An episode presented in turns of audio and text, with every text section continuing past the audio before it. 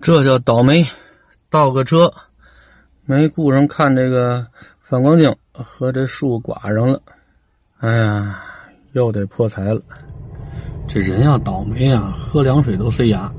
昨天礼拜四，从儿童医院给孩子看完病回来，回单位上班去。原来停车那地方，人家查的紧，不让停了，我就把我那车呢停在便道上了。那边好多老邻居把车。都停在那儿，也不贴条，挺好，啊！我说停那儿吧，头一次把车停那儿，啊，两边也看着，嗯，光看着一边，左边没照顾到，这反光镜就和这树刮了，生生把我这反光镜给刮了一块，这心疼。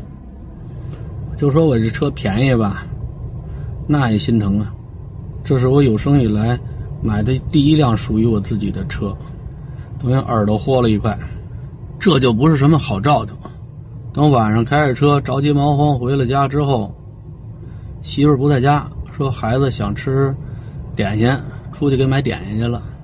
我回来的路上，我媳妇儿还给我打电话跟我说，说让我带孩子去小区里面转转。他这不是又感冒咳嗽了吗？说在家憋一天了，去外头小区那儿童游乐场那点活动活动去。出去之前想着把药给吃了。等我回家。这孩子挺高兴，啊，早就盼着我回来了。阿姨、丈母娘都在家呢。其实这时候我媳妇儿呢就快到家了，和我前后脚十分钟。我没事想表现表现，啊，我说赶快把药给孩子喂了吧。我媳妇儿让吃的那头孢啊，吃完了。新的那盒头孢呢，在药箱里头。那阿姨给孩子冲药的时候，我从药箱里拿出来的。拿出来的时候，我就给弄混了。我给拿成阿奇霉素了，那盒呢？乍一看差不多，我这记性也是该死。拿出来阿奇霉素，打开包就让阿姨给喂下去了。阿姨沏的时候还说呢，说这个是头孢吗？我说这不是头孢，阿奇霉素。阿姨觉得纳闷因为往常的那个药是粉红色的，这回这个没色儿。阿姨就琢磨着可能是换药了啊，因为看吃两天那个药。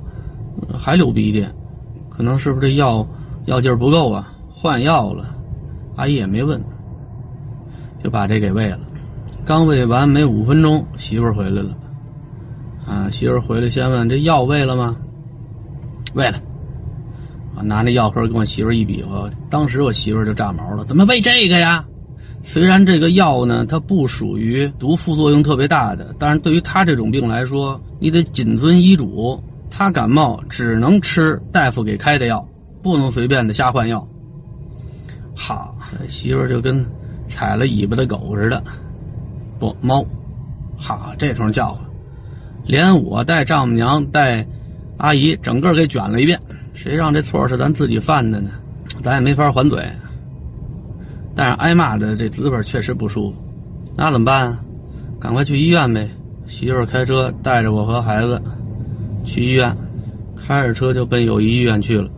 我们走了之后，丈母娘和阿姨一直揪着心，生怕吃这药给孩子吃出什么事儿来。我们刚到医院，这电话就追过来了。怎么样啊？大夫说有事儿吗？我说我们刚到医院，啊，刚挂上号，还没见着大夫，挂的急诊啊。幸好晚上也没什么人，到那儿就看。大夫说没什么事儿，吃的量也不算大。啊！后来一听说这孩子什么得白血病，那你验个血去吧，看你那个血象怎么样。验完血给大夫一看，行，没什么事儿，这就让回来了。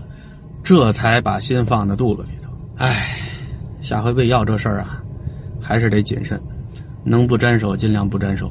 和我媳妇结婚十年，没见过他发这么大火。因为自己的事儿，因为我的事儿，他没发过这么大火。这孩子呢，就是家长的软肋。这是亲生的儿子，那今天开车回来，开到小区门口，再停会儿。我不愿意那么早回家，在外头多待一会儿呢，就轻松一会儿。一回家就是事儿，倒不是什么重体力劳动，就是烦。估计我这种心态得一直到我们家孩子康复，康复之后心里就没这么压抑了，烦心事儿就没那么多了。我媳妇儿能感觉出来。每次下班我在外头路边停会儿歇会儿的时候，我媳妇儿都打电话：“你到哪儿了？”我赶快说个远点的地方啊，别跟她说我在小区外头这停着享清福呢。啊，我说在很遥远的地方，在山的那边。我媳妇说：“赶快回来，啊，孩子想你了。”开始呢，我是把车先停在车库里头去。我媳妇经常停车的地方吧，我那车就不往那停，我怕他回来的时候看见我，我就把这车停到那个车库把角，啊，离他那远远的地方，啊，在车上录个视频啊，休息会儿啊，放松放松。谁知道我们小区里头它有显示啊？那天我媳妇给我打电话说你在哪儿呢？我张嘴就想说我还在高速上呢。我媳妇说你快点回来，我进地库的时候我都看见了，啊，说你们家那车回来了，有显示。得，我那瞎话也省得编了。我说行行，我这就上去。嗯，我收拾车呢，啊，车上乱七八糟的，我收拾收拾车。别收拾了，上来吧。有时候这人吧，不是有意的磨蹭，他是尽量的推迟迎接烦恼的那一刻。我这人呢，打小就磨磨蹭蹭的，我这名字就起错了，里面有个“松”字本来我爷爷呢起这名字是为了让我活得长久。你看那坟地里头种的都是松柏，这松柏是万古长青啊，倒是也没惦记让我活那么长，啊，反正活个七八十就差不多了。你真是活个一千年一万年，那就属于爬行动物。可是这松字呢，我觉得更适合我这性格，松松垮垮，磨磨蹭蹭，磨磨唧唧。打小时候就是，你分事儿啊。你说饿了，下学赶快回家找饭吃，这速度快。你别提写作业，写作业且耗着且磨蹭呢。这大了还专门给这磨蹭呢找了一个。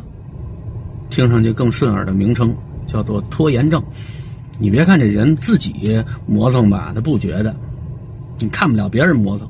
你看今天中午我这副班主任呢，给人家看饭班儿这快餐公司在第四节课快下课之前，就把这个餐盒呢整箱的就放在教室前头了。这帮孩子一下课，先去外头洗手，然后回来自己拿自己那份饭。等我去那儿的时候吧。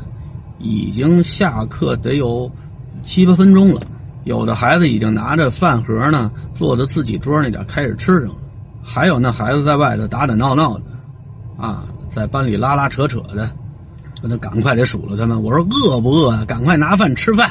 这帮孩子听我一嚷，赶快给我拿饭去。我看着他们的时候呢，我也吃饭，啊，我打一份饭，坐在讲台头了那儿吃。我这都吃半天了，忽然发现，就我眼前头一个女孩子，她桌上没饭盒，在那点自己拿那彩色的纸啊，正撕成小条，那正卷纸呢。我说这么快就吃完了？我问他，我说你吃完了，还是没打饭呢？旁边那男生说他们没打呢。我说你没打饭，我说你怎么还在那玩啊？我说你赶快收起来，收起来拿饭盒去。哎呦喂，这女孩的肉啊！看着挺伶俐那么个女孩啊，手底下那叫碎，剪子、胶棒、彩纸，啊，彩纸搓成的小纸管啊，下面还垫张报纸。我说让他收拾吧，他看着这些东西发呆，啊，看着我傻乐。我心里话说，这是我脑子有毛病，是他脑子有毛病啊？我说你倒动啊，就收一样东西能花二十秒钟。啊，一根纸管拿起来，想一想飞到哪儿，然后再看着这个剪子，再思考一下。哎呦啊！我说你快点收拾好不好啊？我说你不吃饭了？我说一会儿人家送餐公司的就回来收空饭盒了。旁边那同学都说呢，说他平时就这么慢。我说算算算，我说我替你收吧。那孩子一看我要抢他那东西，赶快加快速度。就是他加快了速度，也没我手底下快。我把他那些东西敛吧敛吧，用报纸一兜，我搁在我那讲台上了。我说你先拿饭去，啊，吃完饭一会儿你再把这东西拿在你桌上慢慢收拾，啊，我说吃饭要紧。后来旁边一男生实在看不过去了，男生替他拿了一盒饭搁在桌上了，这是你的饭。这女生一乐啊，站起来出去了。刚才让洗手的时候他没去，我在那儿吃，一边吃呢一边看着孩子。今天中午学校还让孩子看这个直播，就是咱们这个神舟几号啊？反正从咱们中国空间站呃回来的那么个东西啊，要看这个直播，提高学生的爱国主义精神。这边视频都看了一半了，我看这桌上怎么这这孩子还没回来呢？我说洗手去了，这洗澡去了。啊，他们班隔壁就是洗手那屋。有那孩子都吃完了，那饭盒都交回来了。老师，我去看看去。一会儿回来说他在那搓手呢，啊，搓的把裤子都给搓湿了。咱们学校那个呃洗手液不知道怎么他特滑溜，怎么搓也搓不干净，搓不干净他就不回来。我说回来吧，再不搓那皮就秃噜了。过一会儿他们班主任进来了，啊，说拿点什么东西。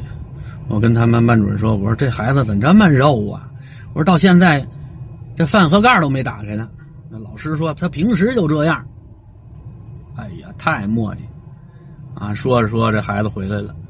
孩子回来，慢慢悠悠的从书包里把餐具拿出来，是筷子呀，是勺啊什么的，把这个饭盆打开，啊，可细致了，慢条斯理的拿小勺盛起一小块菜，啊，眼睛看着那直播视频，一点一点往嘴里吃。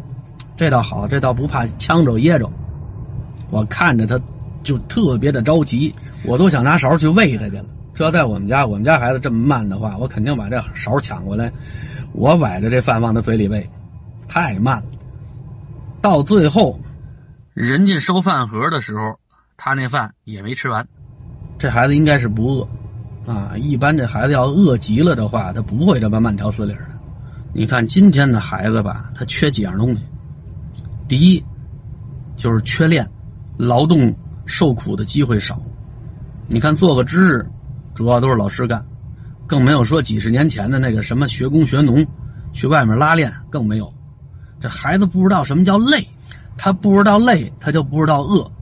我敢说，现在北京所有小学里面的这些孩子，没有亲身体验过那种真正意义上的饿，饥饿。啊，你要说这帮孩子知道什么是馋，我信。